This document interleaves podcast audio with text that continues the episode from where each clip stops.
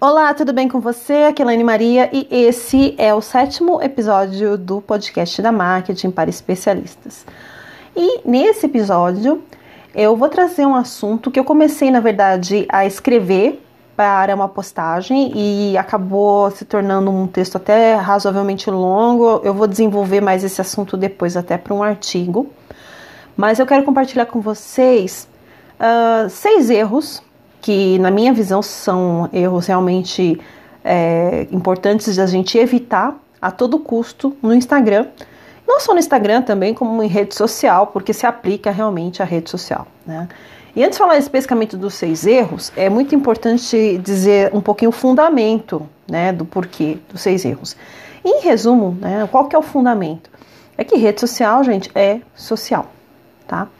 Mesmo a gente não gostando tanto, mesmo não sendo assim a coisa que a gente mais adora é, nesse mundo, tem pessoas que gostam, que postam o tempo todo, tem pessoas que não gostam tanto, é, e tá tudo bem né? Tem pessoas que são de mais, assim, perfis mais interativos, que se engajam mais, tem outras pessoas não, e está tudo bem, né? Uh, porém, a gente precisa entender esses erros e entender muitas vezes que em alguns casos a gente vai precisar sair da nossa zona de conforto e fazer algumas coisas que não necessariamente a gente goste tanto, porém são coisas importantes, né? Quando a gente fala em termos de resultado, tá? E aí, é, uma das coisas né, é a questão de ser social, que é fundamental.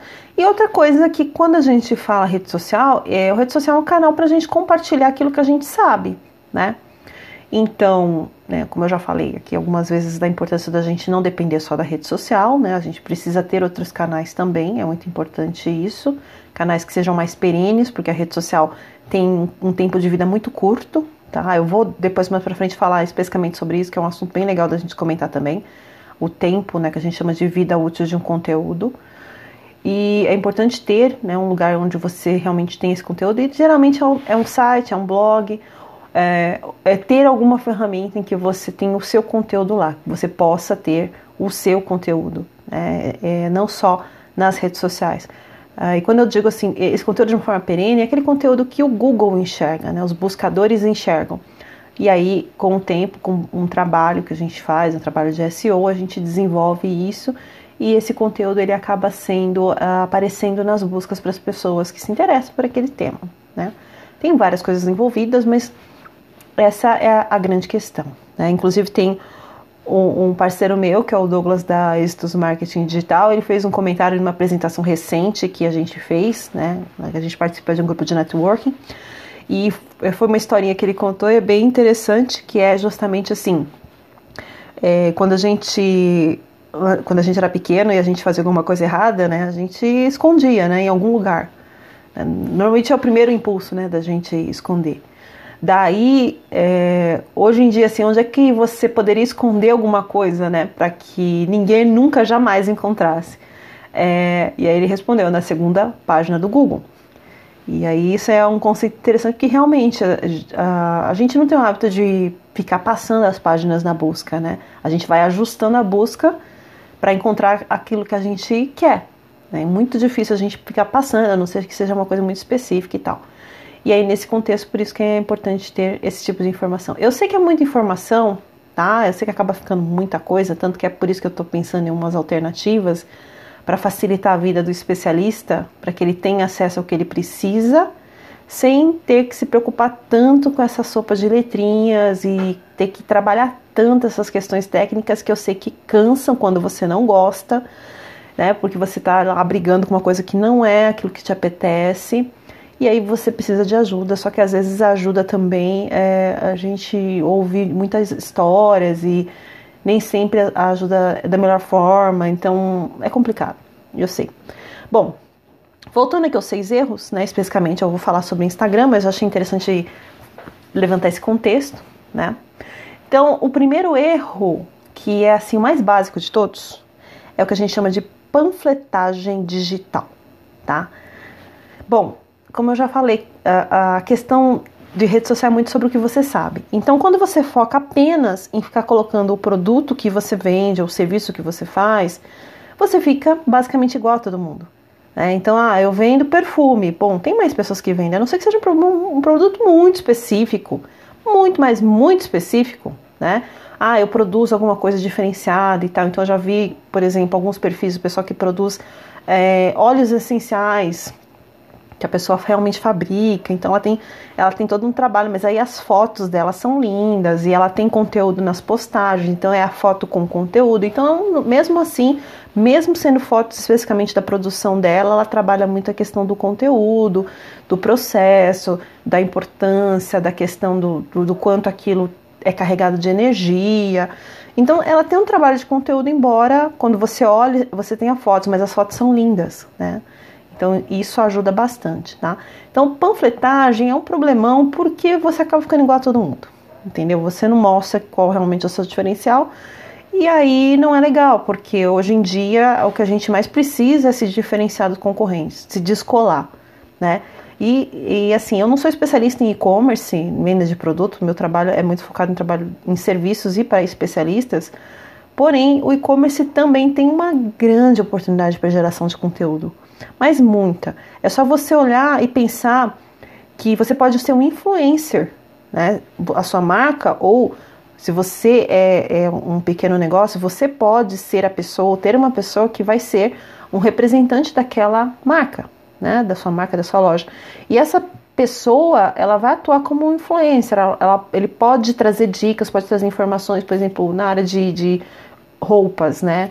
É, você pode ter, uma parceria com alguém que é especialista, um personal stylist e tal, que pode te ajudar a montar looks. E esses looks vão ser temáticos. E é claro que você tem que entender a sua persona, se faz sentido para ela, e aí trazer esse conteúdo respondendo dúvidas que as pessoas às vezes têm. Ah, eu posso usar a calça pantacur com blusa X, com sapato Y. Então, conhecer a persona é muito importante porque você pode produzir esse tipo de conteúdo para tirar dúvida. E aí você mostra, ó, então nesse look aqui, gente, a gente tem essa calça com isso aqui, então tudo isso aqui a gente tem na loja, a gente está com esses tamanhos. Se você achou que fica bacana, quem sabe dá uma olhada, né? Vão conhecer os looks, mas assim, primeiro você gerou muito valor, porque a pessoa se imaginou ali naquele look. Ela falou, pô, que legal, eu tenho, eu tenho uma calça assim, mas de repente eu não tenho um sapato assim. Então, assim, você precisa pensar que é uma plantação. E aí, com o tempo, a pessoa vai confiar tanto naquilo que você fala, que você trouxe uma dica, você trouxe um produto e tal, ela vai realmente querer comprar aquilo, porque aquilo faz sentido para ela, tá bom? Então, panfletagem, não. Outra dica, dica é, é, muito importante um planejamento de conteúdo, tá? E o que que é? Eu gosto de, vamos falar de planejar. O que, que é planejar, gente? É, quando eu tava na, na, na eu fiz na pós-graduação, eu tinha um professor que, gente, ele, ele era meio doido, mas assim, ele fez a gente decorar o que era planejar. E aí, porque ele dizia que era um absurdo os administradores não saberem o que era planejar. E realmente concordo com ele. E assim, uh, planejar é basicamente a gente decidir antecipadamente o que a gente vai fazer. Então, naquela metáfora, né? Todo mundo conhece a metáfora do machado, não é? Você senta lá, então se você passa cinco horas afiando o machado, você vai passar uma hora cortando a árvore, porque afiado, ele vai estar tão afiado, mas tão afiado, que o seu esforço vai ser ridículo. Agora, se você ficar é, ir direto com ele, cego, tentar cortar, pensa. Né? Você vai se xingar bastante, porque vai dar muito trabalho. Então, o que, que precisa? Afiar o machado, saber realmente que tipo de conteúdo vai te ajudar a criar o posicionamento que você quer, né? Então, não só no Instagram, como eu falei, conteúdo no geral, e realmente ter um planejamento. E às vezes assim, ah, eu não sei fazer isso, Helene. Ok, você pode contratar alguém para fazer para você, tá? Você pode entrar numa mentoria, por exemplo. É, eu faço as duas coisas, eu faço tanto planejamento quanto eu dou mentoria. Justamente por quê? Porque às vezes a pessoa ela quer criar o conteúdo, ela, ela gosta, ela tem habilidade, problema é que ela não sabe o que postar, ela não tem essa coisa, ela não sabe o, como se organizar. E aí você tem a ajuda da pessoa para saber o que postar, para se posicionar e dali para frente o que, que você tem que fazer. Né? Você tem que fazer é ter disciplina, que é justamente entra no, no terceiro erro aí, que é o pessoal que quer resultado para ontem. Aí até uma amiga minha que trabalha com social media, ela falou: Poxa, eu fiz umas postagens tão bacanas para um cliente e o cliente foi lá e postou tudo de uma vez. Ah, eu não pus esse erro aqui, tá? Mas esse é um outro erro. Jamais faça isso, gente. Tem que dar tempo. Você tem que olhar o horário, que melhor horário que é para postar. Aí você posta, mas faz isso de forma científica, ou seja, planejada. Eu vou postar três dias em três horários diferentes e depois de ter tanto tempo eu vou avaliar como tem sido o resultado e aí eu avalio qual é o melhor horário, tá? Façamos as coisas de forma científica. Por quê? Porque as pessoas me perguntam, Elaine, qual é o meu horário para postar? Eu vou dizer exatamente o que eu respondo. Eu não sei. Eu tenho uma ideia do que funciona para os clientes, porém, agora com a pandemia, com esse no, o novo normal, as pessoas estão mais online e tal, o que está acontecendo? Os horários estão mudando. Então, hoje a gente tem que olhar, os horários estão mudando, tá? Os dias de engajamento estão mudando. Antes eu tinha um padrão para alguns clientes, hoje eu estou vendo que os padrões estão totalmente diferentes, dependendo do nicho. Então, assim, o que funciona é você fazer, testar, né? E ajustar. Basicamente, o, o, as coisas básicas de planejamento tá ok? Então, assim, uh, é, é, eu, eu gosto de dar até um exemplo assim, gente. Eu nunca vi né, você colher um pé de alface sem você adubar, plantar e regar. E a mesma coisa com o conteúdo. Então você tem que ter estratégia, saber o que você está fazendo e ter disciplina. Se você fizer as coisas de forma sistemática, você vai ter resultado, tá? O outro erro é não interagir nas redes sociais, tá? E assim, gente, se você não gosta, né? Se você não é uma pessoa assim, ah, eu não gosto muito de passar aqui, é, eu não tenho muito tempo, então assim, ah, eu não sei o que falar, eu não sei o que comentar e tal. Tamo junto, tá? Eu também sou de pessoa assim que eu adoro, eu curto e tal, e para eu comentar tem que ser uma postagem maravilhosa, porque geralmente eu acabo só consumindo. Porém, eu tenho me é, me doutrinado a interagir mais, porque a interação hoje é, são os comentários. E é legal quando você começa a comentar as postagens das outras pessoas, as outras pessoas acabam indo no seu perfil, ver quem você é e aí tem conteúdo legal lá, a pessoa também comenta. E isso gera um engajamento, é uma troca. Só que alguém tem que começar esse processo. Então, é, você pode se policiar, e é o que eu tenho feito para dedicar um período por dia. Eu, eu, é que eu cuido de mais de um perfil, né? Eu tenho basicamente três perfis que são gestão mesmo de, de mídias completa. E aí eu preciso fazer esse, esse trabalho para os três. E aí o que, que você tem que fazer? Estabelecer um horário além da questão dos stores, que é importante também, ele tem também a sua função, é você estabelecer esse horário para você poder interagir, tá ok? O outro erro, gente, é ter um feed completamente bagunçado, tá? É assim, não quer dizer que você tenha que contratar um, um designer profissional, tudo profissional. É, porque até as fotos muito profissionais, elas não geram tanta intenção para as pessoas interagirem, tá? As pessoas não ficam com tanta vontade de interagir do que às vezes um GIF com, uma, uma, com um texto, sabe? Porque o GIF faz muito sentido do que aquela imagem toda bonita, trabalhada e tal, tá bom? Isso é muito importante de saber. Porém, é legal ter um padrão. E o que, que eu digo de padrão? É um padrão de cores. É você. É, é, geralmente, quando você faz um trabalho de branding, a, a pessoa te entrega logo, te entrega um padrão de cor. E esse padrão de cor é justamente o que você vai usar para criar suas postagens. Então é bem bacana porque você consegue manter esse padrão ao longo do tempo. Você vai alterando, é claro, às vezes em ondas, né? Uma cor, uma cor predominante, a outra e tal, mas você mantém um padrão. E assim, já tem muitas pesquisas que mostram que é, uma das coisas que fazem as pessoas decidirem seguir um perfil ou não é a questão da boniteza do feed, né? Ele ser bonito. Então ele ser esteticamente bacana, né? Não necessariamente, como eu falei, super perfeito, porque até dá aquela, aquela impressão, nossa, né? Então não é para mim. Não. Então tem que ser coisa humana, mas precisa ser arrumadinho, né? E, gente, o último, que é assim, pecado mortal. Mortal mesmo, comprar seguidores, tá? Essa eu não tenho nem que falar. É, vamos, se a gente for levar isso para um universo aí do e-mail, a gente está falando de comprar aquele monte de e-mail e sair disparando por aí tá? Isso queima o filme, é muito ruim, porque vai te dar um número, só que esse número não gera nenhum tipo de resultado no seu feed, né? Não impacta, te dá um número, mas não impacta em nada. E aí, né, só número e não qualidade. E aí eu gosto de trazer um número assim pra gente pensar. Não sei quantos clientes novos você procura por mês. Mas é, pensa no Instagram, né, que é uma das mais fáceis aí de você usar, tá no celular e tal, Facebook também, mas o Instagram acho que tá mais simples. É meio que a sua lojinha, né? O Instagram é sua lojinha. Então assim, digamos que você faça um trabalho para atrair 100 pessoas todos os meses e você realmente converse com essas pessoas, você consiga gerar um, um, uma conversa, um engajamento, as pessoas no mínimo curtem, elas são, elas recebem realmente seu conteúdo, né? Você pode até fazer uns, uns anúncios específicos para essas pessoas, para elas receberem o que você publica. Então, essas pessoas, se elas são realmente reais e elas têm o perfil do, da sua persona e o seu conteúdo conversa com ela, você com certeza vai conseguir ter conversão com base nisso. Então você não precisa se preocupar é, tanto com a quantidade. Aí você pensa, atrair 100 pessoas dessas 100, talvez eu consiga converter 10%, né? Tem que medir isso daí, mas é uma, um número interessante. Mas você conseguindo conversar mesmo, você conversei com 100 pessoas, conseguir trazer 100 pessoas para uma conversa, né? Digamos. Né? Talvez você não, não tá, mas você conversou, você efetivamente entrou em contato com essas pessoas. Dali com certeza você vai ter pessoas realmente interessadas no que você faz.